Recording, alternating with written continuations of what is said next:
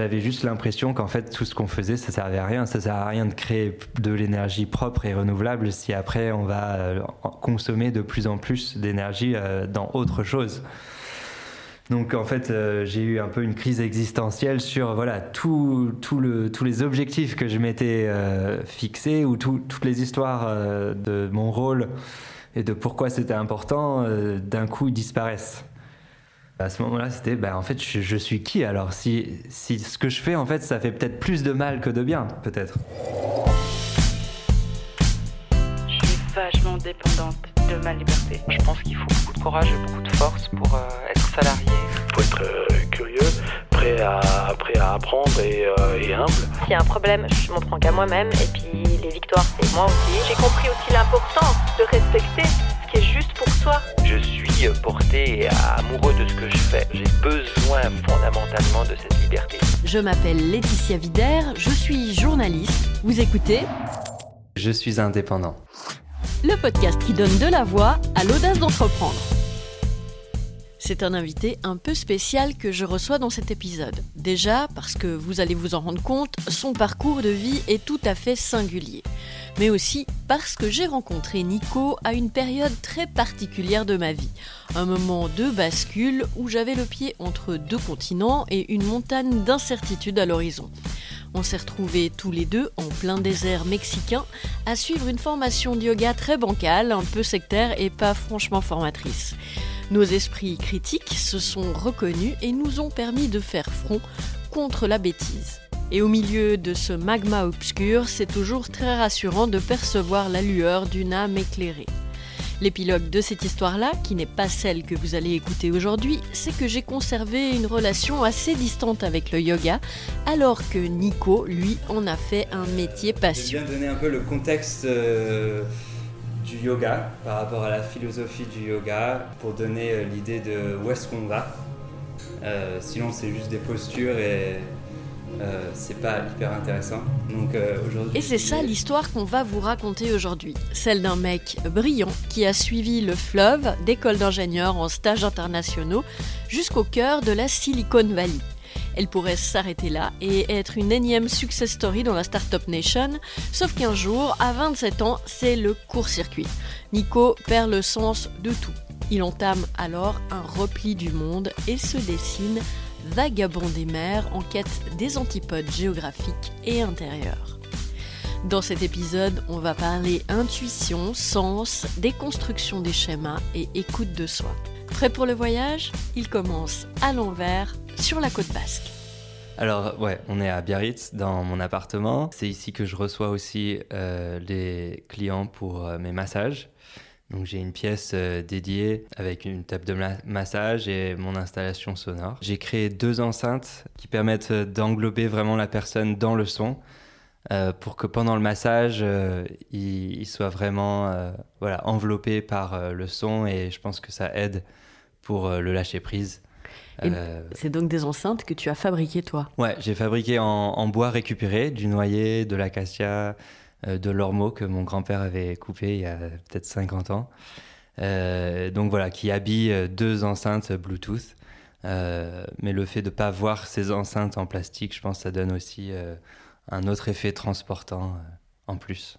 Biarritz, c'est pas ta ville natale Non. Ouais, du coup, moi, je suis né à Boston, aux États-Unis. Euh, j'ai déménagé en France quand j'avais 6 ans et euh, pour habiter sur une ferme avec mes parents. Et euh, ensuite, j'ai grandi surtout dans le sud de la France, près de Nice, à, Antibes. j'ai grandi là-bas, j'ai fait mes études ensuite à Lyon. On va revenir sur tout ça, mais juste pour comprendre, tu es arrivé à Biarritz très récemment. Qu'est-ce qui t'a amené dans, ce, dans ce coin de France? En fait, ouais, c'est une longue histoire, mais euh, j'étais, j'ai habité 10 ans aux États-Unis. En fait, j'avais un peu envie de vivre en France à nouveau pour reconnecter avec cette part de, de moi et d'être un peu plus proche de, de, la famille, de mon frère. Et, et, donc voilà, en regardant juste la carte de la France, je connais déjà le sud, le sud-est. Euh, le nord, euh, ça me fait un peu peur, la météo. et, euh, et donc voilà, en fait, il reste pas beaucoup de villes en fait qui sont sur la côte en France et dans le sud. Euh, Bordeaux, c'est pas sur la côte. Et après, euh, voilà, c'est Biarritz euh, et, et ce coin-là, quoi. Pourquoi c'était important d'être sur la côte hein? Euh, bah, c'est un mode de vie que je connais depuis, voilà, depuis que j'ai grandi. J'ai habité à San Francisco, Los Angeles, Hawaï. Je pense que c'était déjà un gros changement de revenir habiter en France. Je voulais pas être totalement dépaysé dans, dans le mode de vie. Et je pense aussi que ouais, le mode de vie, être en accord avec euh, le mode de vie de l'endroit, ça aide aussi pour euh, faire des connexions avec les, les gens qui, qui s'y trouvent. Tu débarques de Los Angeles, euh, qu'est-ce qui se passe pour toi? Quand je suis arrivé, euh, bah, l'idée au début, c'était vraiment d'abord juste de, comprendre un peu où j'étais. Donc, j'avais pas euh, envie de tout de suite me lancer euh, à 1000% dans mon activité. Donc, je suis juste, en fait, j'ai aménagé un, van. Euh, je suis venu à Biarritz, j'avais nulle part où habiter. Donc, j'ai habité dans le van, juste pour voilà, ressentir les vibes, faire des rencontres et essayer de trouver un endroit où me loger. Et c'est vraiment pas simple ici. Euh, mais euh, voilà, c'était encore le confinement où c'était entre, c'était à la fin avant, du premier Ouais. confinement. C'était à la fin du premier confinement. Et euh, donc j'ai réussi à trouver un Airbnb qui, se, qui était libre pour euh, tout, tout l'hiver. Donc euh, l'hiver euh, 2020-2021.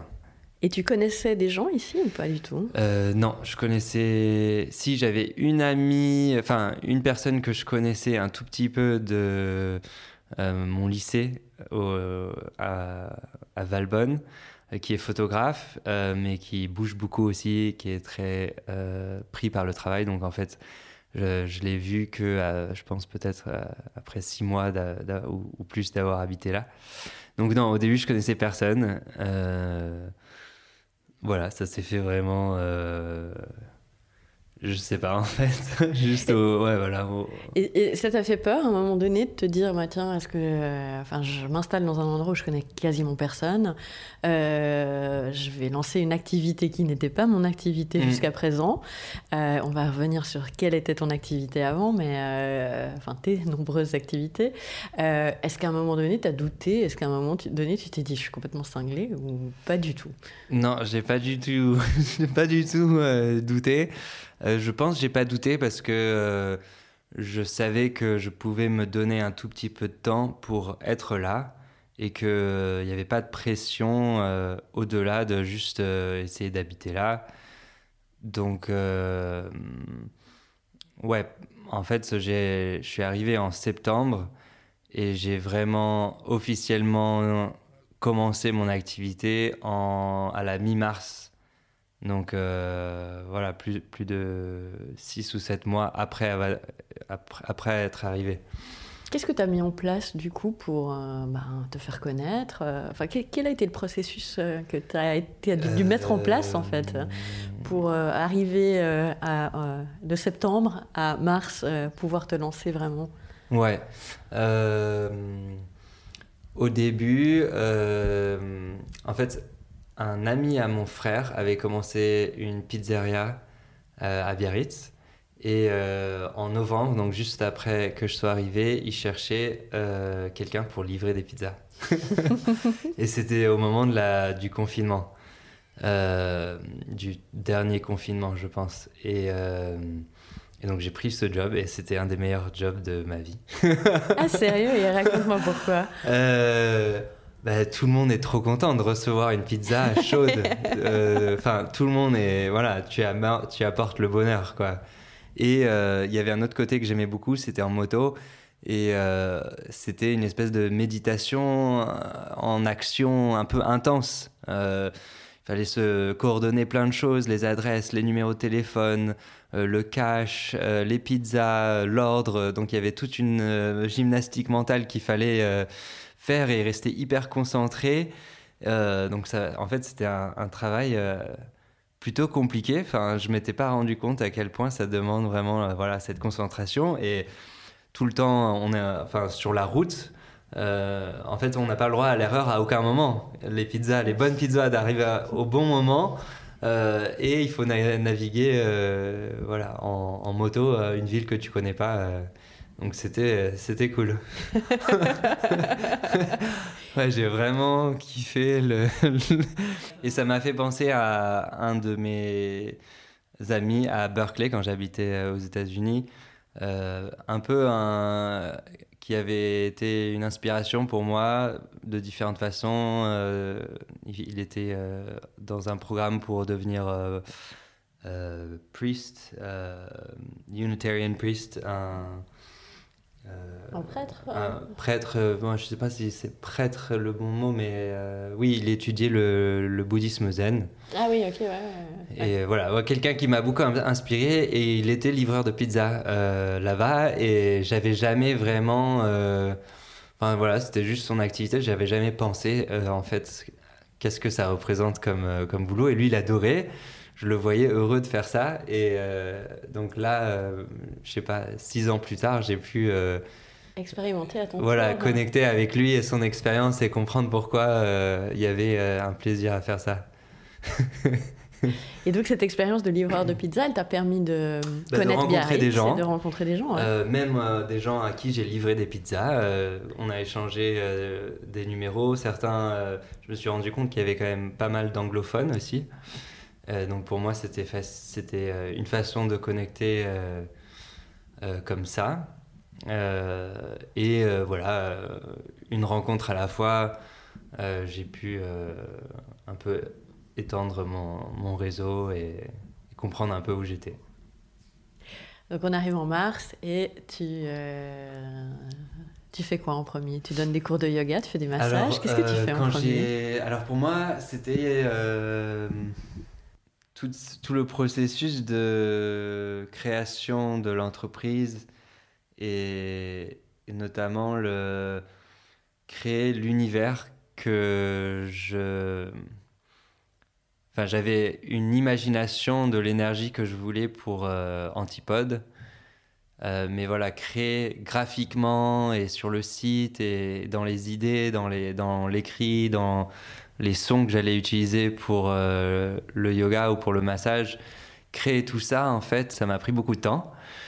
Et euh, je suis un- j'étais un peu perfectionniste sur ce côté-là. Par exemple, même le logo, c'était, ça me paraissait être une montagne. Euh, J'ai, dessiné plein, plein, plein de logos parce que je voulais vraiment quelque chose qui était authentique, qui me représentait vraiment, qui ressemblait pas forcément à autre chose. Et, euh, et donc, des fois, euh, ça me stressait un peu de, de me dire Waouh, j'ai passé deux semaines à, à gribouiller des, petits, des idées de logos. Et, euh, et j'y arrive toujours pas, quoi. C'est toujours. euh, Et puis, je suis même pas, je suis pas illustrateur. Euh, je connais des amis qui, qui dessinent bien, mais est-ce qu'ils ont, ils, ont pas forcément euh, la même idée que moi en tête? Je peux pas leur, leur faire faire euh, sans vraiment savoir. Donc, il fallait que moi je le fasse. Ça, le logo, c'était une des premières montagnes. Je sais pas pourquoi, mais ça me paraissait être euh, une forme de vitrine de mon activité. Je, je pense que en, avec du recul, j'ai sans doute, j'ai peut-être pris beaucoup trop de temps. euh, Enfin. euh, d'un point de vue vraiment business. Si c'était Ouais, que pour le business, Mhm. euh, n'importe qui te dirait que voilà, t'as as passé trop de temps. Mais en fait, je pense que Ouais, finalement, c'est pas que pour le business. voilà, c'était aussi me rencontrer moi. Et j'étais et donc au même temps que je stressais un peu sur euh, les semaines qui passaient et que je travaillais que sur le logo ou presque, euh, j'avais aussi la conscience de ce que ça m'apportait dans la découverte de, de des couleurs, de, mes, de mes propres façons de dessiner et de, de voir qu'en fait j'avais plein d'idées graphiques, euh, même si j'étais peut-être dur sur moi. Et donc euh, c'était un processus qui me paraissait hyper intéressant pour euh, mieux me connaître. Euh, Au-delà de, des histoires que je m'étais racontées ou qu'on se raconte faci- facilement en se disant Ah, mais moi je suis pas graphiste, peux, je peux pas faire un truc qui va avoir l'air pro. Et puis, bon, au final, euh, après, je sais pas, quelques mois, j'ai envoyé à plein plein de gens. C'était important pour moi que quand même euh, des gens que je respectais euh, trouvent que c'est Que ok, que c'est passable. Mhm. Et voilà, quand j'avais assez de, de vérification, je me suis dit, ok, bon, ça va. Et du coup, il, il ressemble à quoi le logo final? Tu peux nous le décrire? Qu'est-ce qui Euh, bah, il y a la typo euh, juste où c'est marqué antipode. Donc ça, c'était, euh, je me suis inspiré. antipode. Ah oui. Alors, antipode. Parce que ça, c'est- un truc que, que quasiment tous les indépendants, un jour ou l'autre dans leur vie, Hmm. rencontrent.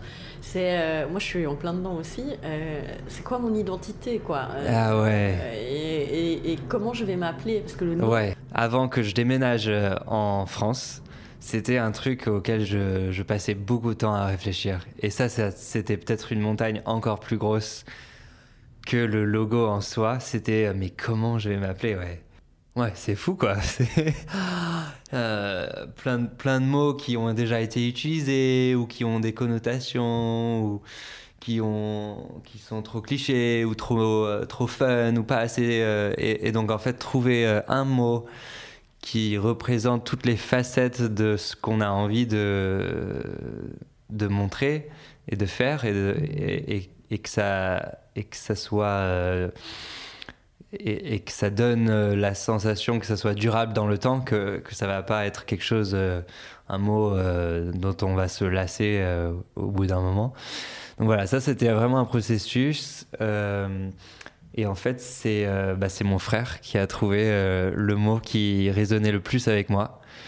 Euh, donc antipode. Et il m'a dit que voilà, il a fermé les yeux, il s'est mis la tête contre les bras sur le bureau et a fait une petite méditation. Et en une demi-heure, il a écrit une liste de mots qui étaient tous pas mal. Et antipode, c'était celui qui résonnait le plus. Euh, parce qu'il y avait euh, toutes les dimensions qui m'intéressaient. Donc pour une activité de yoga, massage, euh, je voulais pas avoir un mot cliché et je voulais avoir un mot qui avait du sens. Et euh, antipode, en fait, ça vient d'un essai de Aldous Huxley où il parle de, des antipodes de l'esprit. Donc l'essai s'appelle Le ciel et l'enfer. Et euh, il explique comment, euh, euh, en fait, il fait l'analogie géographique de la conscience avec la géographie de la Terre. De la même façon que aux antipodes euh, géographiques, il y a des animaux, des créatures, des plantes qui sont complètement nouvelles et, inconnues. Aux antipodes de l'esprit, il y a ce, ce même genre de, de spécimens. Euh, des expériences de conscience que qu'on n'a pas du tout l'habitude de voir. Et donc pour le naturaliste de la conscience, euh, il parle de différentes façons de voyager aux antipodes et ensuite de devenir un naturaliste de ces antipodes en euh, collectant ces spécimens afin de déjà un peu mieux comprendre ce que c'est cet état de conscience qui est hors de la conscience habituelle. Donc voilà, lui il décrit plein de façons de, de voyager vers les antipodes de l'esprit et ça, ça me parlait vraiment parce que euh, c'était ça que je voulais faire avec euh, un massage qui transporte, qui transporte hors des pensées. Et pareil, dans le yoga, c'était ce que je trouvais le, qui m'avait le plus enrichi dans le yoga, c'était cette, euh, ce que ça m'apportait en, en termes de, de calme intérieur et de, d'état que j'avais jusqu'à, euh, pas vraiment connu. Euh, donc voilà, le nom, euh, l'image, tout, je voulais que ça soit quand même, que ça montre qu'il y a une profondeur dans, et une réflexion dans euh, ce que je fais. Pas juste quelqu'un qui a fait une formation de 200 heures de yoga et qui dit Ah, moi aussi je suis prof de yoga. Je voulais un mot qui explique aussi qu'il y a vraiment un désir d'aller plus profond et de continuer à explorer. Dans, dans cette direction euh, quasiment infinie. Ouais. Est-ce qu'il parle de toi, d'ailleurs, puisque cette profondeur, elle est en toi Mm. Ouais, j'ai toujours été euh, curieux des différents mondes, des différentes expériences qu'on peut avoir. Euh, c'est vrai que j'ai- toujours été fasciné par, euh, par l'expérience de, de différentes vies. de voir ah mais qu'est-ce que ça serait d'être ça ou qu'est-ce que ça ferait d'être livreur de pizza, qu'est-ce que ça ferait de euh, voilà donc souvent je dis oui à des nouvelles expériences parce que c'est euh, il y a quelque chose d'intéressant pour moi de voir commencer euh, dans, dans un autre rôle, un autre personnage. Tu finis par trouver ton logo, Mm. hein, que tu peux essayer peut-être de nous décrire. hein. Ouais. Alors, Antipode, la typo, je l'ai développée en m'inspirant de formes de pierres, de silex que j'avais trouvées euh, autour de, chez mes parents où j'étais à ce moment-là. Les silex, quand ils se brisent, euh, euh, il y a des veines, des veinages qui se font apparaître, qui, qui apparaissent et qui ont des formes vraiment particulières. Donc voilà, j'avais un peu imité ce genre de forme fluide que qu'on trouve à l'intérieur d'une pierre brisée. Donc ça, c'était pour la typo. Et ensuite, le, le logo en, en lui-même, c'est euh, ça peut représenter différentes choses. Un, c'est euh, par exemple trois rochers euh, empilés, comme les, les cairns, je sais pas comment on dit en Mhm. français, mais pareil. qui guident euh, un, Mhm. un chemin. Quelque chose qui marque un peu la direction.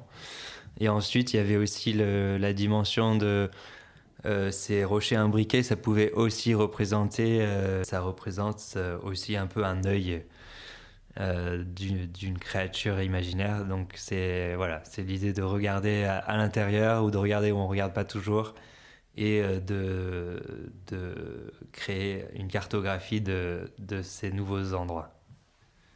Donc tu arrives à un résultat qui te, qui te satisfait. Plus peut- ou moins, ouais, j'étais jamais que- complètement satisfait, mais Tu te qualifies toi-même comme euh, quelqu'un d'assez perfectionniste. hein. Ouais. Hmm. Ouais, du coup, j'étais pas complètement satisfait, mais au bout d'un moment, euh, je savais que là, il fallait. euh, c'était euh, et, et ça, c'était un apprentissage, et je crois que j'ai vraiment grandi à ce moment-là quand j'ai su dire voilà, ça, c'est good enough pour maintenant. On pourra toujours changer. Donc, une facette de créer son activité, c'était de créer un logo, une image, un nom, une histoire, et c'était une facette qui m'intéressait particulièrement à ce moment-là. Mhm. Mhm. Et donc après, il faut trouver bah, des clients, j'imagine, des gens qui viennent se faire masser, euh. Ouais. des élèves pour tes cours de yoga, Ouais. un lieu pour donner tes cours de yoga, je plusieurs lieux. Euh, comment tu t'y es pris? Alors, euh, Ça, c'est la timide en moi qui te parle, parce que moi, ça me paraît une montagne de devoir faire ça. Et, enfin, voilà, moi qui pense régulièrement à quitter la Suisse et à réouvrir mon business ailleurs, euh, je dois avouer que c'est une montagne qui, pour l'heure, me semble infranchissable. Ouais, euh, ma première cliente, c'était euh, euh, quelqu'un qui m'a vendu des draps pour mon, ma table de massage quand je venais d'arriver. Il me manquait un drap, un traversin en fait, pour, un coussin. Et donc j'étais allé voilà, dans, cette boutique et cette personne m'avait aidé à vraiment comprendre les différents tissus, les différents types de teintes qu'ils utilisaient, des, teintures naturelles. En fait, c'était plusieurs mois après. Euh, je pense qu'elle avait vu mon Instagram et moi j'avais euh, pas fait tout de suite le lien qui c'était, mais euh, apparemment euh, elle avait trouvé mon énergie vachement bien et elle avait été en confiance et, et, elle avait envie de faire un cours de yoga particulier. Donc voilà, ma première cliente c'était juste quelqu'un que j'avais rencontré en, En achetant euh, en, vivant ici, quoi. Ouais, je pense que c'est comme ça que ça se fait au début, euh, juste les rencontres. Et parfois, on se rend pas compte que notre énergie attire naturellement d'autres personnes qui ont envie de cette énergie-là. Là.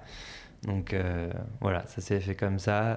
Euh, bouche à oreille, des amis d'amis. T'en es où dans cette activité deux ans après? Euh, un an après. Un an après. Enfin, euh, ouais, un peu plus, ouais, juste Ouais. un an après. Ah bah, parce que c'était mars. Quel, ouais. quel bilan provisoire, en tout cas Comment tu te sens aujourd'hui? Ben, je me sens beaucoup plus confiant dans ce que j'ai à offrir. Donc dans ma façon de travailler en individuel, euh, en collectif et aussi dans mes massages. Maintenant que j'ai une salle aussi euh, dédiée, euh, je peux vraiment créer mon univers. Au début, j'allais chez les gens, j'amenais la table, les enceintes, tout. Et, et ça, c'était compliqué. Je peux imaginer. C'est facile d'oublier quelque chose ou d'être dans un espace où on se sent pas forcément bien. Là, maintenant, un an après, je me sens beaucoup plus établi, c'est sûr, et, et, et plus confiant que ça, ça peut marcher à, la- à plus long terme. Tu en vis déjà? À peine. Euh, pas encore. euh, ouais, j'arrive à, à pas dépenser trop euh, de mes économies. En, en fait, ça dépend des semaines. Il y a des semaines qui me montrent que, en fait, oui, je peux vraiment euh, en vivre. Il faut juste que mon activité, voilà, se, se développe un peu plus.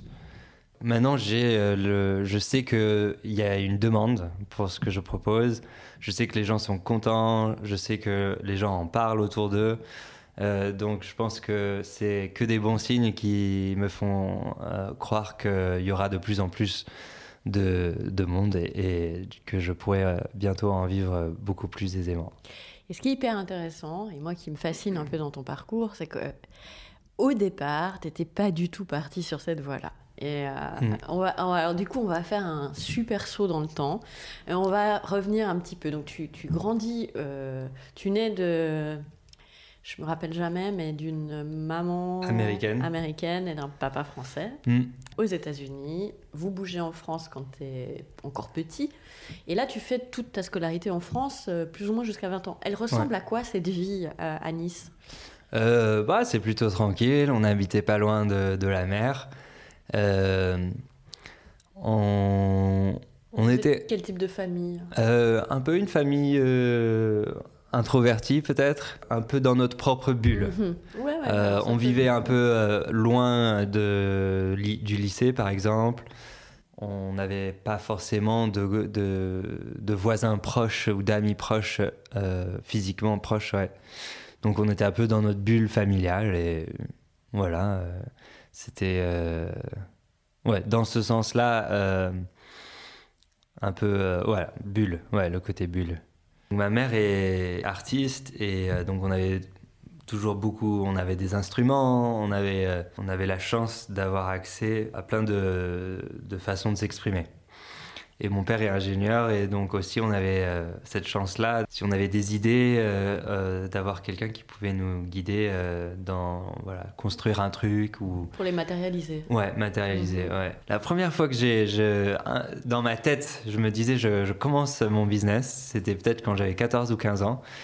J'avais envie de faire des planches de skimboard en, en, en mousse, donc en mousse euh, comme les, les planches de surf. Mhm. Est-ce que tu peux juste expliquer, peut-être pour ceux qui ne savent pas ce qu'est ce qu'est une planche de skimboard? Ouais, alors on a toujours eu une connexion avec la Californie et on a toujours été euh, des, euh, des rêveurs de, de surf. On voulait être des surfeurs, mais on habitait en Méditerranée, donc il n'y a pas de surf, surtout à, à l'époque.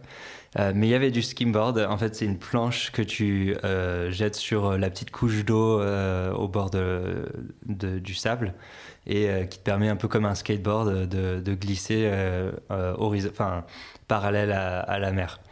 De se servir des vaguelettes comme euh, en fait une rampe Oui, et voilà. Et en fait, bah, la, la- la planche en bois, euh, elle flotte pas très bien, donc euh, c'est vraiment que pour être sur le sable, mais avec une planche un peu plus flottante, en mousse et, et fibre de verre, ça permet d'aller un peu plus loin et prendre des petites vagues qui venaient des tempêtes. Donc c'est- ça, ça faisait un pas vers le surf. Et du coup, voilà, j'avais envie de faire nous-mêmes. euh, Enfin, j'avais envie de faire des, planches et mon père m'avait aidé euh, en m'amenant euh, dans un magasin de une quincaillerie nautique. On a acheté de la mousse, de la fibre de verre, tout. Et en fait, on a fait des modèles hyper pro en fait. J'avais créé le logo aussi. Ça s'appelait Frequency. Et j'avais voilà un logo qui représentait comme un, rythme cardiaque un peu penché. Euh, et j'avais écrit Frequency euh, en, diagonale. Et euh, j'avais fait des t-shirts, j'avais fait vraiment, j'avais fait des cartes de visite où en fait la carte de visite, ça avait un côté utile. C'était, ça permettait de mettre un, peu de, de wax pour enduire la planche pour pas glisser. Donc euh, c'était marqué euh, frequency, mon numéro de téléphone, tout ça, le logo, et de l'autre côté, euh, on pouvait le déplier et avoir un peu de wax pour mettre sur la planche. C'était genre la carte de visite que tu vas pas perdre. Et t'en as- as vendu? J'en ai pas vendu, mais j'en ai fait une. euh, si, j'en ai vendu une pour notre voisin. Euh, D'ailleurs, qu'il a encore. Euh, donc, mon voisin, à l'époque, avait peut-être 4 ans, 5 ans. Donc, c'est les parents de, de, de, Ouais, de, de cette personne qui a qui l'a acheté et euh, récemment je les ai vus euh, en Californie et ils ont encore la planche et, euh, et euh, elle est encore super jolie avec le logo et tout. euh. Donc voilà, ça c'était ma première entreprise. Sur papier, j'avais créé euh, le site. J'avais euh, et ça, ça j'ai trouvé il y a pas longtemps. J'avais complètement oublié que j'avais créé euh, le site, mais euh, en, en fouillant euh, chez mes parents euh, dans des dans des boîtes que j'avais laissées derrière, j'ai trouvé quelques pages où j'avais illustré euh, la page d'accueil de, de Frequency avec euh, voilà le merch, euh, les planches, euh, je sais pas plein d'histoires. et je crois que de l'autre côté, j'avais même des, templates pour les différentes pages et qu'est-ce qu'il y aurait dedans. Donc ça, c'était en 2000, euh, 2003, deux- 2002. Enfin, l'internet était encore nouveau et, et c'est marrant qu'à l'époque, j'avais déjà créé un site et, quand euh, j'étais au moment de créer mon site pour Antipode, euh, c'était marrant de voir ça et, de voir à quel point c'était euh, bien fait en fait à 14 ans et sans hésitation. Alors que là, j'étais, Oh, comment je fais un site et tout. Et là, il y a tout, un template, c'est très clair. Et euh, donc, c'était marrant de voir. En fait, 14 j'ai pas ans, beaucoup hein. changé, quoi. Ouais, ouais, c'est ça. Ah, donc voilà, tu voulais faire un, un Ah, business, euh, voilà, tu le fais Il y avait déjà cet vrai. esprit d'entrepreneur. Mm. Je me méfie toujours un peu de ce truc, un peu très euh, Startup Nation. hein. Ouais, ouais, ouais. Mais- Oui, c'est vrai. Mais, euh, mais en tout cas, cet esprit de vouloir créer quelque chose Mm. qui te représente, en fait, finalement, ou Mm. qui représente tes passions. Et donc, tu te diriges, tu te diriges après le bac, pas du tout vers ni le yoga, ni le massage. Non, bah, je fais une prépa euh, sciences scientifiques, euh, physique, chimie. Donc ça, ça dure deux ans. euh, pour, euh, en fait, euh, je sais pas, à ce moment-là, c'est euh, de la vie, c'était un peu, euh, un peu bon. euh, voilà, euh, c'est le moment de faire des études. Et c'est un peu abstrait. C'est ah ok, bon, euh, qu'est-ce que tu veux faire? Bah j'en sais rien. Euh, et quand j'avais des bonnes notes en sciences, donc euh, c'était la- logique. Les, les profs m'avaient dit voilà, tu- c'est juste ce que tu fais quoi. C'est ah t'as des bonnes notes, tu vas en prépa et tu vas être ingénieur. Et on est une euh, nation quand même très technocratique en France. Euh, on te dit que c'est une option qui va te donner euh, euh, les- la possibilité de faire ce que tu veux, même si tu veux pas être ingénieur. Tu pourras toujours euh, décider plus tard. Mhm. Ouais. Mais c'est dangereux aussi parce que pendant tout ce temps, du coup, on réfléchit pas vraiment à ce qu'on veut. On se dit, bon, on verra plus tard. Donc prépa, école d'ingénieur, Prépa, en fait, école d'ingénieur. schéma classique. quoi. Classique un peu, enfin, Hmm. quand on a du privilège. Oui, c'est ça, oui, tout à fait. Euh, mes parents ont pu euh, me payer mon loyer à Lyon et, voilà, j'ai pu faire des études. euh, Enfin, voilà. Dès mon premier stage en première année, euh, j'avais envie de euh, explorer autre chose. Donc j'ai fait un stage en Italie. à Milan. Ensuite, mon deuxième stage, j'avais encore été attiré par voilà, le voyage. Donc, je suis allé en Allemagne faire un stage d'ingénieur de six mois. Après, j'ai fait ma dernière année en Suède. Et euh, à nouveau, à ce moment-là, j'avais vraiment envie de faire un stage aux États-Unis. Donc j'ai envoyé un, un une ancienne élève de mon école qui euh, travaillait là-bas, dans le solaire, dans les énergies renouvelables. C'est quelque chose que je voulais travailler dans les énergies renouvelables. Et euh, c'était à, à San Francisco, donc je me suis dit, voilà, il faut que j'ai ça. enfin, pas à tout prix, euh, je, je voulais vraiment, mais bon, si, si j'avais pas ça, j'étais euh, OK de rester en Suède et peut-être faire euh, un doctorat ou une thèse. euh, mais si je pouvais aller aux États-Unis, ça me paraissait plus important ça que de faire de la recherche. Euh, je voulais re- reconnecter avec, euh, Avec cette partie de moi ouais, que Mhm. je, je connaissais pas très bien. ouais. Mhm. C'est plus euh, la compréhension de moi qui m'intéressait plutôt que, même si j'étais plus ou moins intéressé par les énergies renouvelables, forcément, si j'avais été encore plus intéressé, ben, j'aurais peut-être prioritisé faire une thèse ou, ou les études. Et là, c'était plus, il faut que j'aille là-bas. Ouais, C'est marrant parce que j'arrive et euh, en fait c'est à San Jose, donc c'est dans la Silicon Valley. Euh, et euh, c'est beaucoup moins glamour euh, que on peut se dire quand on est euh, voilà à deux heures de la mer et euh, je suis arrivé un vendredi je crois et j'ai commencé mon stage euh, le lundi et j'avais nulle part où dormir donc j'ai loué une voiture C'est une habitude chez toi. loué une voiture j'ai fait le j'ai fait toutes les annonces j'ai fait tout le tour de Saint-Nosé et j'ai trouvé un endroit où ils faisaient euh, des locations euh, executive suites euh, enfin pour des gens short term au mois Mhm. Donc voilà, j'ai pris ça et c'était euh, au milieu de nulle part dans une zone industrielle euh, avec euh, juste à côté le seul magasin, un 7-Eleven. Ah Avec ouais. des saucisses, des Ouais, trucs, C'est Ouais, c'est vraiment genre waouh, il y a le tramway, c'est un peu c'est un peu ghetto. Il y a le 7-Eleven, le seul magasin pour faire sa nourriture et, et voilà, dans ta petite chambre sans, sans âme, tu dis waouh, OK, bon, on est là. et euh, voilà, après j'ai pris le tram euh, et le bus pour aller euh, au travail. Le job était super. Le- L'entreprise avait une culture très ouverte. Il y avait des gens de partout. Je travaillais dans un groupe avec euh, euh, des Russes, il y avait des, des Indiens, des Chinois, des Taïwanais, des... Enfin, il y avait vraiment tout, presque toutes les nationalités. Enfin, voilà, c'était vraiment... Je me sentais bien avec les gens et euh, du coup, c'était très facile de faire des connexions. Et grâce à ces connexions, euh, voilà, j'ai pu mieux comprendre où je voulais habiter et comment. Et je me suis rendu compte qu'en fait, on pouvait facilement habiter à San Francisco et prendre le train. Euh, et ensuite, euh, il restait euh, 15 km à faire en vélo.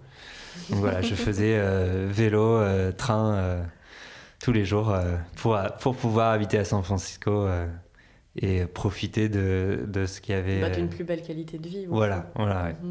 Mhm. Donc ouais, ça c'était dans le solaire pendant deux ans. Et j'aimais beaucoup ce job, mais euh, en fait ce- cette industrie-là, euh, à la fin de 2011, a un peu euh, fait naufrage. En fait, la Chine a commencé à faire des panneaux pas chers, des, panneaux solaires vraiment pas chers. Et bien que nos panneaux étaient innovants et que beaucoup d'autres technologies étaient innovantes dans la Si- Silicon Valley, euh, c'était pas assez innovant pour réduire le coût au point de faire compétition avec la Chine.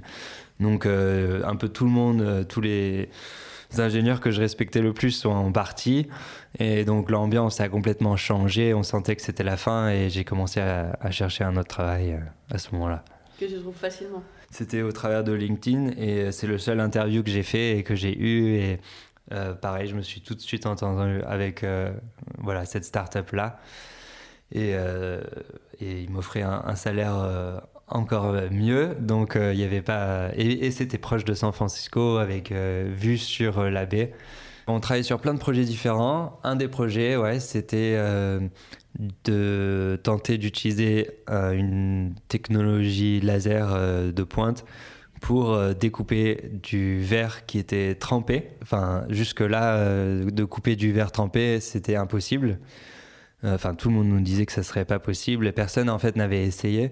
Mais à ce moment-là, voilà, c'était juste le bon moment où cette technologie de laser apparaissait et euh, de, par son fonctionnement physique, euh, ça nous a donné l'idée que c'était possible que le comportement de cette coupe soit différente sur du verre trempé que tout ce qui avait été essayé jusque-là.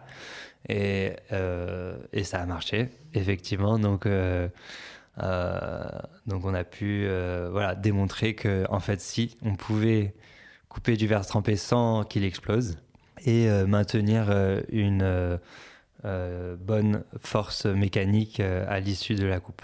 Et à un moment donné où tu as une espèce de révélation et tu te dis qu'en fait, même toute cette technologie propre et tout, tout Ouais. ça, ça va pas dans le sens Ouais. qui toi t'intéresse. Voilà, en fait, voilà, moi j'avais vraiment un, un vrai désir de créer, de, de contribuer à faire, euh, à créer des, des choses qui pouvaient euh, améliorer notre situation. Euh, on était déjà très conscient du réchauffement climatique à l'époque et des problèmes des énergies. Donc c'est pour ça que je voulais travailler dans les énergies renouvelables. Mais je voulais travailler dans ce domaine pour qu'il y ait un vrai impact. En étant baigné dans la Silicon Valley et dans ce monde technologique où l'innovation n'a plus de limites et n'a pas vraiment de de direction dans ses valeurs. C'est vraiment juste voilà ce qui peut être inventé, on l'invente sans forcément trop penser à qu'est-ce qui va être bon pour la planète ou pour la société. Euh, quand je suis arrivé euh, à San Francisco, Facebook c'était encore une entreprise privée, c'était tout petit, et en 5 ans, euh, en 2015, il y avait Facebook partout, c'était une entreprise prise, publique, et je passais beaucoup trop de temps, je trouvais déjà dessus. Et euh, j'avais juste l'impression qu'en fait, tout ce qu'on faisait, ça servait à rien. Ça sert à rien de créer de l'énergie propre et renouvelable si après on va euh, consommer de plus en plus d'énergie euh, dans autre chose. Donc en fait, j'ai eu un peu une crise existentielle sur voilà tout, tous les objectifs que je m'étais fixés ou toutes les histoires de, de, moi, de mon rôle et de pourquoi c'était important, d'un coup disparaissent. Euh, donc en fait, euh, à ce moment-là, c'était, ben, en fait, je, suis qui? Alors si, si ce que je fais, en fait, ça fait peut-être plus de mal que de bien, peut-être. Il y avait, euh, à ce moment-là, je lisais sur le Jevons Paradox, par exemple. C'est un paradoxe où on observe que souvent, quand il y a une ressource qui est utile et qui devient plus facilement accessible, ben, en fait, on utilise plus de cette ressource. Donc, euh, à moins qu'on puisse trouver un contre-exemple au Jevons Paradox, il n'y a aucun moyen que les énergies renouvelables, notre désir de changer le modèle euh, euh, énergétique, fasse un impact sur, sur nos émissions et sur le climat. C'est juste pas possible. Et, à ce moment-là, voilà, j'étais très conscient de ça et je me suis dit bon bah en fait, voilà, c'est pas ça qu'il nous faut. Il n'y a pas de sens là-dedans pour moi. Et donc ta crise existentielle se manifeste et se transforme en quelque chose que je trouve absolument hyper cool et incroyable. Qu'est-ce que tu décides de faire à ce moment? Ouais, c'est incroyable et en même temps c'était euh, nécessaire. hyper dur aussi de, de lâcher tout ça, de dire uh-huh. attends j'ai fait toutes mes études, j'ai travaillé 5 ans ça fait 10, ça fait 15 ans peut-être de ma vie où voilà, c'est vraiment euh, dirigé vers la science et vers le progrès, créer des inventions qui vont sauver le monde. Et en fait, rien de ça euh, ne change grand-chose. Et du coup, euh, c'était quand même, il y avait un côté dark, ouais. Je voulais, je voulais, en fait, il y avait la réalisation de ça me faisait, enfin, avec cette réalisation, je me suis, je, je me, j'arrivais pas à voir comment je pouvais vivre dans cette société. Mhm. Il y avait, il y avait une volonté de repli du monde. Complètement, ouais. Mhm. C'est genre bon bah si moi mon rôle que j'ai appris euh, n'a plus de sens, euh, je sais pas comment être ici parce que euh, il y avait plein de choses qui me dégoûtaient en fait dans la direction euh, des choses. Donc je, je, je, voulais plus faire partie. Je me dis bon bah en fait tout ça c'est nul. Vous êtes tous nuls. Euh, moi je me casse, euh, je vais vivre ma vie, je veux pas être dans un bureau euh, et je veux voir ce que c'est voilà le, le monde et, et, la vie plus simple peut-être en contact avec la nature, en contact avec des choses simples. Ouais, surtout en fait des choses voilà hors de enfin loin des technologies. Donc j'ai, je me suis débarrassé de mon téléphone. Je me suis débarrassé au maximum de toutes les technologies. Je voulais plus je voulais plus avoir affaire à ça. Ça me dégoûtait en fait. Mm. euh, donc voilà. J'avais un petit bateau de 27 pieds sans moteur 27 euh, pieds pour euh, nous autres euh, pauvres Européens.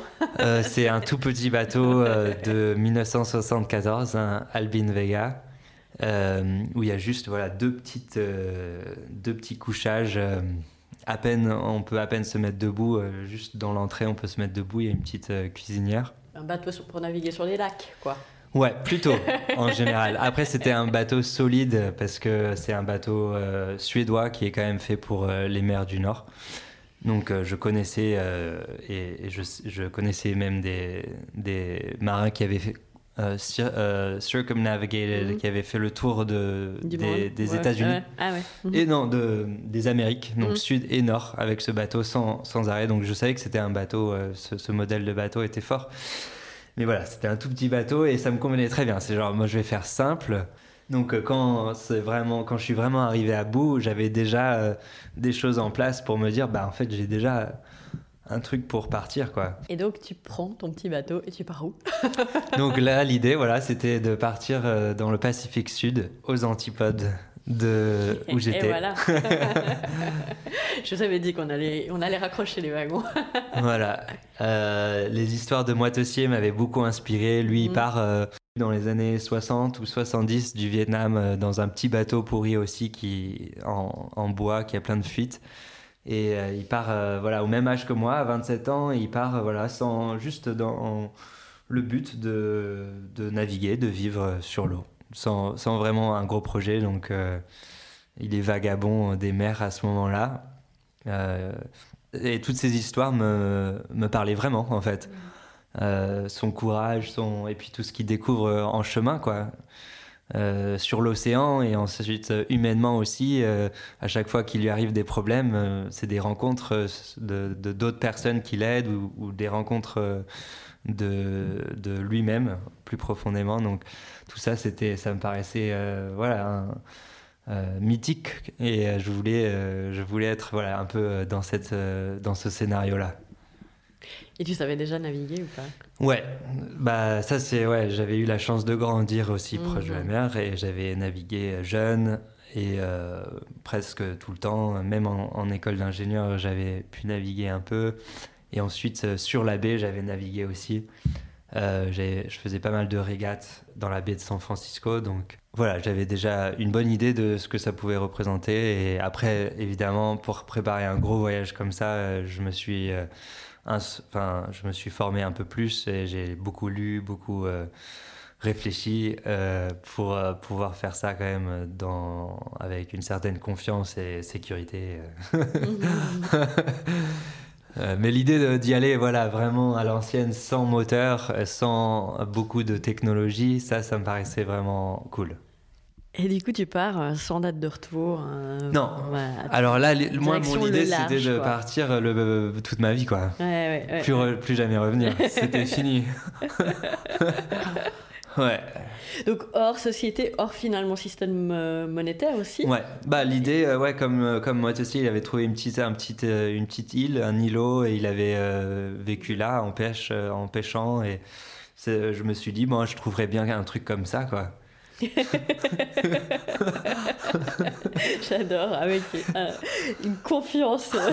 Ouais, sans rien vraiment connaître de ce que c'est le, le- la Polynésie euh, en en 2015. ouais. J'avais que des histoires de en 1960 ou avant. Euh, donc, mais bon, voilà, ça, ça me parlait, tous ces paysages, et, et je savais qu'ils vivaient assez simplement là-bas, donc je me suis dit, bon, Et on va qu'est-ce que tu as trouvé en, finalement en, t'embarquant dans cette aventure? Qu'est-ce que qu'est-ce que tu as eu comme euh, finalement confirmation de ce que tu attendais et comme aussi j'imagine des illusions?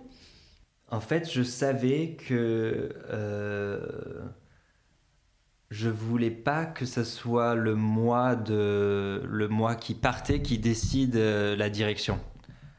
Parce que je savais à ce moment-là que voilà, le moi qui a vécu euh, dans un labo ou dans, dans ces entreprises, comment, comment cette personne-là peut savoir euh, ce qu'elle veut dans la vie quand, enfin, en dehors de ce monde-là. Il faut d'abord que je vive en dehors de ce monde-là pour savoir ce que ça peut être mes projets. Donc l'idée c'était vraiment de pas y aller avec un projet. Souvent les gens ils arrêtent le travail, ils disent ah on va faire, euh, on va monter ce projet, on va faire ça et tout et c'est genre. Mais la personne qui monte le projet c'est la personne qui est un peu euh, euh, qui s'est pas peut-être rencontré co- complètement ou qui voilà enfin je voulais euh, vraiment me donner le temps de voir qui je devenais quand j'étais pas dans ce monde. Et pour donner ce temps pour voir qui je deviens il fallait qu'il n'y ait pas de projet. Il fallait juste vivre dans ce monde. Donc être un vagabond des mers à ce moment-là c'était le seul but. Et de voir qui je deviens et je me suis rendu compte que plein de choses en fait restent euh, le- les mêmes. Il y a plein de choses que j'amène avec moi en fait. Euh, il y avait à la fois un côté, euh, une sensation de liberté et à la fois plus prisonnier que jamais sur un tout petit bateau sans moteur. vraiment au gré de, des vagues et du vent. Euh, donc c'était c'est intéressant aussi euh, et, après de voir comment certains comportements peut-être que j'attribuais à mon environnement d'avant en fait c'était des habitudes que moi j'avais indépendamment de cet environnement donc ça c'était hyper intéressant de commencer à, à voir qu'il y avait des choses qui restaient les mêmes. Tu as mis en place ton propre euh, laboratoire d'expérimentation de toi-même, en fait, euh, sur ce bateau. C'est devenu un laboratoire. C'est ça, ouais. Mm. Ouais, carrément. Et, ce euh, process pour te rendre compte de ça, il a duré combien de temps? Ben, Encore maintenant. Hein. À déconstruire, j'ai l'impression de continuer à, à continuer ce voyage. En tant que jeune ingénieur, on est tellement un peu formaté par la société dans laquelle on vit dans les valeurs, dans l'attitude et tout ça. Et ça, ça prend vraiment beaucoup de temps en fait. Je me rends compte de déconstruire des, des modes de pensée, des attitudes. Pour moi, pour vivre ce que j'ai envie de découvrir maintenant, je suis obligé de lâcher toutes ces choses-là. Donc euh, être quelqu'un qui, est, euh, qui a des visions euh, de grandeur et de start-up et de, et de changer le monde, tout ça, en fait, ça, c'est des choses, c'est des histoires. Et donc, si je veux me rencontrer plus profondément, tout ça, c'est des choses qu'il faut que j'accepte de laisser. Ou le, de, voilà, d'être euh, organisé, d'être voilà, connecté au réseau, tout ça. Il faut, pour mon voyage, j'ai dû me rendre compte qu'il y a des choses que, voilà, il va falloir que je lâche tout ça pour me rencontrer plus. Mais il y a un moment donné où tu as quand même tout d'un coup envie de raccrocher à un projet. Voilà, et ça, bah, c'est, peut-être classique dans le scénario de, voilà, de on part et après, en fait, on revient. Mais donc voilà, je suis parti et il fallait que je vive en dehors de la société pour voir que, que peut-être mon rôle, c'était pas que d'être un, un ermite euh, toute ma vie sur une plage. On m'avait proposé sur une île de ah bah si tu veux tu, tu fais ta cabane ici tu peux vivre là. J'aurais sans doute pu habiter des années là. Euh, mais au fond de moi je savais que c'était pas pour moi ce, cette vie là c'est la, la, solitude qui te pesait ou c'est autre chose? Je crois que c'est autre chose. C'est euh, vraiment c'est peut-être plus une intuition euh, profonde de presque à ce moment là mon processus de déconstruction de euh, mon formatage et de mes histoires n'était pas au point où euh, je pouvais euh, dire maintenant je vais juste méditer et ça va. Peut-être qu'un jour ça, ça, ça, aura du sens pour moi. Mais je pense que l'histoire qui, qui, voulait, que je sentais qui voulait émerger de moi, c'était pas celle où je, au bout de un an, euh, je vais vivre tout seul. Euh. Et, en fait, c'est ça qui est vraiment intéressant, c'est que je savais pas ça de moi. Je, pensais, ah, je veux faire le truc de la cabane euh, où tu es loin. J'arrive là-bas et c'est comme si à l'intérieur de nous-mêmes, il y, a, des indices qui nous sont donnés au compte-gouttes. Et j'arrive là et, dit, et, en fait, il fallait que tu arrives là pour qu'un autre indice te soit donné. Et je pense qu'il y a tout ce jeu de connexion avec son intuition et, d'être en, alignement. Et, j'arrive là et elle me dit non en fait euh, Nico ça va pas être ça. Je dis ok. Et, il faut lâcher prise en fait. Mm. dire on comprend pas pourquoi. Je comprends pas pourquoi je dis ok bah il faut y aller alors. Il y a, y a, c'est pas ça c'est fou quoi. et, du coup à ce moment là tu te dis c'est pas ça ok qu'est-ce que je fais? Mais ça c'est arrivé plein de fois c'est pas ça c'est pas ça c'est pas ça. En fait quand j'arrive à Tahiti euh, je me rends compte que c'est même pas le voyage en bateau qui m'intéressait vraiment. Euh, je voyais déjà comment euh, j'étais dans, un peu pris dans le même schéma tout le temps. Il faut voyager au niveau des saisons avec tous les gens qui voyagent autour du monde et on est constamment en, mouvement et, et voilà. Et quand je suis arrivé à Tahiti, c'était clair pour moi que le but c'était pas juste voilà tous les quelques mois de changer de port et de faire le tour du monde. Ça, avait, ça, ça avait pas de sens. Voilà. Mm. Pour plein de gens, voilà, il faut que je fasse le tour du monde. Mais moi, j'étais euh, prêt à, accepter que c'était pas ça non plus. Donc, j'arrive à Tahiti et ça, c'est à chaque fois des moments un peu euh, difficiles et déprimants. Je me souviens, j'étais, j'ai peut-être même pleuré au fond du bateau euh, parce qu'on se sent complètement perdu. C'est genre, bon, là, il y a tout le monde qui se prépare pour aller en Nouvelle-Zélande. euh, tout le monde dans le port, Mhm. euh, parce que c'est la saison cyclonique euh, à ce moment-là, en, en- à la fin octobre qui arrive. Et euh, voilà, il faut savoir ce que tu vas faire. Et euh, voilà, la tension intense à l'intérieur de moi, c'est euh, bah merde, moi ça me dit pas trop de tout recommencer, aller en Nouvelle-Zélande et refaire toujours la même chose. Enfin, c'était- pas ça. Et donc il a fallu que je lâche prise et que je me concentre et je dis ok, c'est quoi les options? Et euh, un des marins me parlait que en fait tu peux, euh, si tu veux, euh, de Tahiti assez facilement aller euh, à Hawaï. Euh, pas beaucoup de monde le font, c'est pas le, la route classique. Euh, mais ça, ça me, ça me parlait parce que c'était une façon de ralentir. C'est genre, ah ok, je reste, voilà, je reste dans le Pacifique, je reste dans les tropiques, je reste un peu dans, dans ce truc-là pour pas tout de suite me lancer dans un tour du monde. Quand, je lâche prise sur l'idée de faire un tour du monde, euh, je ressens aussi à ce moment-là le, désir de m'ancrer et d'aller plus profond en moi. Et je me souviens que Ted, voilà, ce, ce prêtre livreur de pizza, euh, il avait pas mal d'amis qui avaient fait une école de massage à Hawaï, à Kauai. Et euh, c'est à ce moment-là que cette école m'est venue. Je me suis dit, bah, ah ok, mais en fait, si je peux aller à Hawaï, je pourrais faire l'école de massage, je pourrais m'ancrer, je pourrais comprendre euh, voilà qui je suis et, et- et comment euh, être en relation avec l'autre. Ça me paraissait vraiment euh, paradisiaque ce scénario-là d'être à Hawaï et de se masser tous les jours pendant six mois. et ça, ça me parlait beaucoup plus que renaviguer tout le temps, tu vois. Ouais, ouais, ouais. Donc voilà, je suis parti à Hawaï. Je pense qu'on peut entendre. Et mais c'était un peu, c'était, j'avais dit à tout le monde que j'allais en Nouvelle-Zélande dans le port, dans, dans le mouillage à, à, Tahiti, Punaya.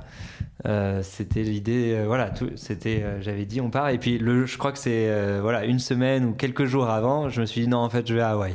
Et tu dis au revoir à tout le monde. Et je suis allé à Hawaï. J'étais je crois un des seuls bateaux cette année à aller à Hawaï, donc tout seul. Et ça, ça me parlait aussi parce que dans les routes classiques qui naviguent avec le vent, euh, mais on est tout seul en mer, mais on sent quand même qu'il y a une énergie. Il y avait trop de monde, quoi. Oh, il y avait trop de monde. Et moi, je pars tout seul, Tahiti à Hawaï, et ça prend un mois, et ça, ça me paraissait vraiment cool. ouais. Et puis du coup, tu arrives dans cette école et tu as de nouvelles euh, désillusions ou pas? Alors, j'arrive à Hawaï. euh, là, non, c'est vraiment, ouais, c'est ce que je voulais. Là, d'un coup, tu trouves euh, le sens. Bah, plus ou moins, mais enfin, j'apprenais beaucoup à ce moment-là.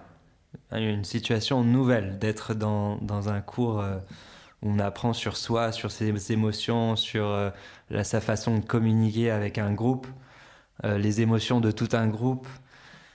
C'était waouh, c'est- ça m'a mis plein les yeux en fait dans l'humanité parce que jusqu'à maintenant mes interactions c'était quand même vachement contrôlé quand on est ingénieur ou quand on, joue des rôles très précis, euh, on est un peu dans une pièce de théâtre quelque part. Et là, euh, on est dans un, groupe, dans une école particulière où on s'intéresse aussi beaucoup aux émotions et à l'expression et un peu à tout décortiquer. Mais voilà, je me trouve dans un groupe où il y a plein de personnalités différentes, plein de gens avec des backgrounds différents et euh, tout le monde s'ouvre d'une façon que je connaissais pas on, se dit tout, euh, pas, pas tout d'un coup, mais je veux dire, euh, les, les histoires qui émanent au fur et à mesure que le groupe apprend à se connaître sont incroyables. Et, ça me remplit ouais, d'humanité. De, euh, je trouvais ça beau, en fait, de voir les voyages de chacun dans leur vie et comment on en est tous arrivés là au même moment. Et, et voilà, les miroirs, les jeux de miroirs qui se font au sein du groupe, je me rends compte encore à quel point je suis formaté d'une certaine façon de penser, à juger, peut-être à trouver la petite bête. En tant qu'ingénieur, on, cherche, ah mais là ça va pas marcher à cause de ça. Et, euh, mais quand on est dans l'humain, peut-être que à ce moment-là, c'est plus intéressant de voir ce qui est beau dans la personne ou ce qui est beau dans ce qu'elle dit, pas de trouver euh, la faille logique dans euh, l'histoire qu'elle raconte. Et donc c'est vraiment une autre, une nouvelle fa- façon de penser euh, qui est dans l'humain et moins, un peu moins dans la tête et dans la rationalité, l'analytique. Donc euh, je pensais que j'avais fait déjà tellement de lâcher prise et là j'arrive avec un groupe, euh, beaucoup n'ont pas même fait d'études, Euh, J'étais peut-être un des seuls qui avait un master et qui était ingénieur. Mais j'apprends tellement d'un groupe humain et dans un environnement safe où on respecte chacun et où on a des outils pour respecter euh, les émotions, les traumas de chacun. Et voilà, c'est cet environnement safe, je pense, qui permet justement de s'ouvrir. Donc ça, c'était hyper intéressant. Et au bout de six mois aussi, un peu euh, overwhelming. Mm. Genre d'être dans les histoires de chacun. euh, je pense que tous, au bout de six mois, on était genre... euh, Stop. Stop, on va juste à la plage, on parle pas, pas- ouais, pas- plus d'histoire là. Mais je pense que c'était une expérience forte qui, qui, je pense, même maintenant, travaille encore sur moi, s'intègre en moi encore dans, dans les outils et dans les histoires. Et donc c'est là que tu as un peu cette euh, finalement euh, où le, le chemin continue de se dessiner vers Ouais. ce qui est aujourd'hui ton Oui. activité. Nous on s'est rencontrés dans une formation euh, un peu particulière. Yoga. Et je parle souvent de toi comme mon copain de secte de yoga. une formation qui n'était pas euh, incroyable, incroyable, c'est le moins Mm. qu'on puisse dire. Ouais. Donc c'est peu de temps, tu fais je crois de la permaculture encore avant d'arriver. Ouais, à- j'étais deux ans à Hawaï. Donc Ouais. après le- l'école de massage, j'ai continué à habiter euh, à Hawaï. Je faisais de la permaculture. Euh, après l'école de massage, c'est là aussi que j'ai commencé à faire du yoga plus régulièrement, tous les jours. Et euh, je, je- je me suis rendu compte à quel point le yoga euh, m'avait transformé, en- même plus que les six mois de massage. En quelques mois de yoga, j'a- j'avais trouvé que mon corps et mon attitude avaient changé euh, encore plus que pendant les six mois d'école de massage. Peut-être que c'est grâce à l'école de massage aussi, donc c'était dans la continuité, mais en tout cas, j'avais euh, vraiment trouvé que c'était puissant sur moi. Et euh, à ce moment-là, à Hawaï, je suivais simplement la routine que décrit Iyengar dans La lumière sur le yoga. Il a un, un planning sur 5 ou 7 ans, je crois, où il t'amène euh, semaine après semaine ou, ou deux semaines à la fois euh, au travers euh, une exploration euh, du yoga. Euh, et voilà, j'ai suivi son cours en pendant. euh, autodidacte. Quoi. en autodidacte. Un peu comme beaucoup de choses que tu as fait dans C'est vrai. Mhm. Ben, parce que en fait, c'est en lisant ce livre, c'est la première fois où j'avais l'impression de vraiment faire du yoga. J'avais fait du, du hot yoga, j'avais fait euh, du vinyasa, j'avais fait plein de différents types de yoga, j'avais l'impression que j'avais vraiment pas appris grand chose jusque-là. Et là, Iyengar, dans Lumière sur le yoga, c'est la première fois où je comprends les actions de chaque muscle et euh, au moins où j'arrive à reconnaître euh, voilà, une vraie intention de, transmettre quelque chose. Ça m'a réveillé euh, l'enthousiasme pour le yoga en, lisant ça. Mhm. Et puis, bah, petite incursion, petite parenthèse sur cette formation au Mexique qui est finalement décevante pour toi aussi, je- Oui. je- j'imagine. Euh, comment ça se passe à ce moment-là, du coup, euh, pour toi euh, Tu te dis, ben, je m'en fous, je continue à suivre mon instinct et ce que moi j'ai trouvé. Ouais. Ouais, bah, la, la formation de yoga, de toute façon, moi, j'étais pas vraiment attaché à la faire, mais j'avais déjà un engagement Ouais, pour un, job bateau. sur un petit bateau de croisière. Et euh, je crois que c'était pas une obligation d'avoir un teacher training, mais euh, je sais pas, je crois que c'était recommandé ou quelque chose. Donc je me suis dit, euh, pour pouvoir travailler, ça serait bien d'avoir ce truc-là. Enfin voilà, euh, j'avais pas plus d'attente que ça au niveau du programme. Mais effecti- effectivement, je crois que j'ai presque rien appris pendant ma formation de 200 heures de yoga. Tout ce que j'ai appris et que, que je- j'enseigne, je, l'ai appris avant ou après. Euh, D'ailleurs, c'est toujours un, un truc, je je sais pas pour, enfin, je trouve ça malhonnête dans le monde du yoga de Eh ouais. appeler ça un teacher training. mhm. C'est comme si on avait le droit de changer le mot de le, le sens du mot teacher. Euh, dans aucun autre sport, on peut pas devenir euh, prof de surf en un mois ou en trois semaines de surf, ou prof d'escalade en trois semaines de ou prof de voile en trois semaines. On est débutant. Et pourtant, sur le brevet, il y a marqué teacher training. Et comme dans plein de trucs dans le milieu du bien- bien-être, c'est c'est un peu malsain euh, cette façon de redéfinir des mots qui sont déjà dans le langage, euh, comme master, Reiki master. Un master, ça veut dire quelque chose de très précis, 5000 ou 10 000 heures de travail, et pourtant on peut être master en un jour. Euh, on peut être euh, ma sœur ayurvédique, la connaissance de la vie, Ayurveda, la, la, la Veda, la connaissance, Ayur, la, la, vie, en trois jours. Donc c'est ça, ça, c'est ouais pour euh, ça misleads, ça. C'est trompeur. C'est trompeur pour les gens qui, qui cherchent euh, des, de l'aide euh, sur leur corps ou sur leur énergie. Ouais comment tu. Moi, je, pour avoir euh, fréquenté aussi d'assez proche ce milieu, je trouvais que ça manquait de sérieux, de profondeur, de sens, euh, de cohérence, beaucoup aussi. Il y a énormément d'incohérence. Comment toi, tu, vis ça, en fait? Puisque tu dois quand même partiellement jouer ce jeu-là. Mmh. Ouais, euh, ouais c'est hyper intéressant. mon expérience dans le yoga est forte et c'est ça que j'ai envie de transmettre. Euh, ça m'a fait beaucoup de bien. Ça continue à, à, transformer plein de choses en moi, à m'ouvrir euh, sur plein de niveaux.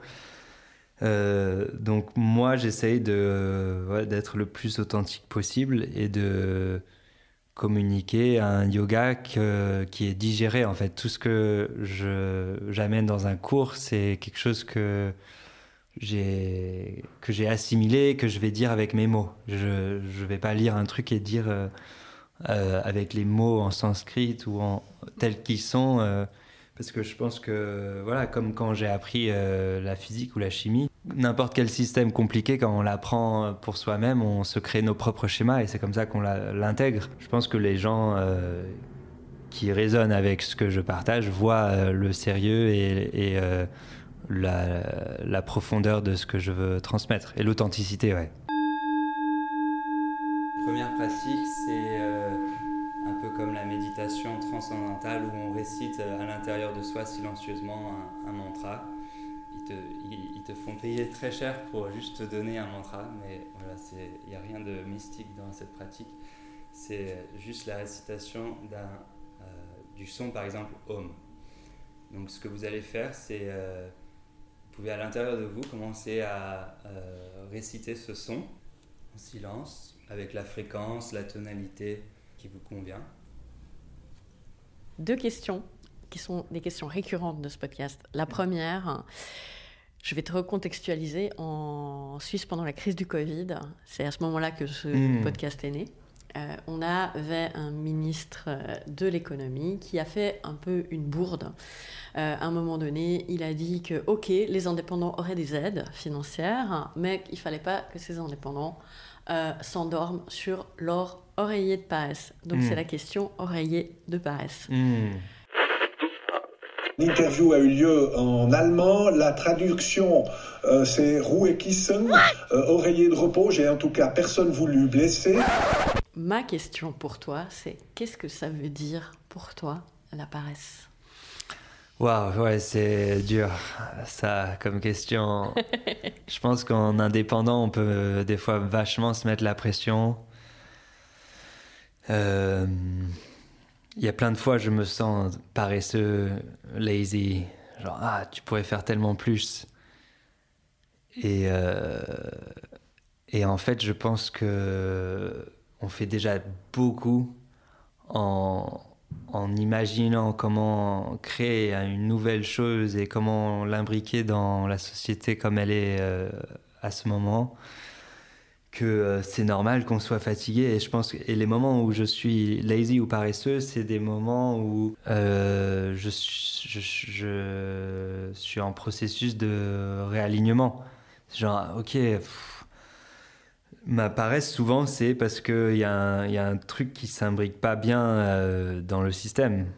Pas parce qu'en fait je suis paresseux, c'est que bon, à quoi bon faire ça si personne va le lire ou à quoi bon? Donc c'est facile de, créer un engrenage comme ça où on devient paresseux parce que où on n'a pas de clients pendant 2-3 jours. On se dit bon bah voilà ça marche pas, euh, on se réveille pas. Et... Voilà, en fait, mais, mais rien que ça, c'est un travail euh, hyper dur, on se rend pas compte. C'est facile quand on a un travail. Moi, quand j'étais ingénieur, c'est facile de me lever, d'aller au travail, prendre le café et tout, d'avoir de la rigueur dans sa vie. Ça, c'est facile. Euh, le système est là, euh, voilà. Là, il faut inventer son, son propre, ses propres projets et imaginer comment, voilà, lesquels faire, à quel moment et Je pense que ouais, les moments de paresse, pour moi, en tant qu'indépendant, c'est vraiment euh, pas des moments de paresse, c'est des moments de, de doute, des moments de, où je dois euh, réfléchir encore plus, comment prioriser, euh, comment me reposer. Peut-être que c'est épuisant aussi.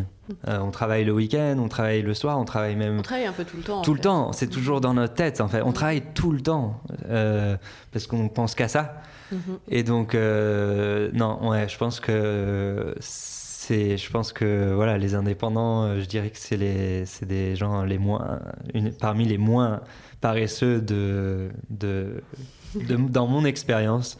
Les indépendants et les gens qui vivent de la terre euh, simplement. euh, quand il faut cueillir sa, sa nourriture ou chasser sa nourriture, ça c'est des gens très travailleurs. Qui Les sont d'ailleurs aussi indépendants. indépendants, ouais. Mhm.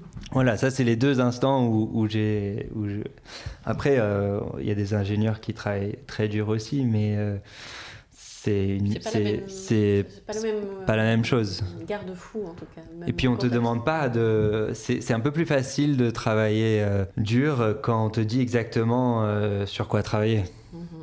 Mhm. T'as juste, t'as plus qu'à faire. T'as plus qu'à être euh, une machine qui, voilà, qui calcule, qui code, qui. Enfin, c'est pas pour diminuer le travail euh, d'un ingénieur, mais euh, c'est quand même pour, euh, voilà, qu'on qu'on ait conscience que le monde change euh, et est formé par des gens courageux qui ont l'idée de, de créer quelque chose de nouveau qui n'existe pas. Et ouais. De quoi On va finir sur cette question? Es-tu le plus dépendant? De quoi je suis le plus dépendant Euh, Genre euh, en sus- substance chimique ou en. C'est ce que tu veux. Le plus dépendant? Parce que je pense qu'on a compris à quel point l'indépendance était euh, chevillée en toi. Hmm. Euh, donc ce qui est toujours intéressant, c'est de savoir quels sont... euh, Hmm, je suis dépendant de.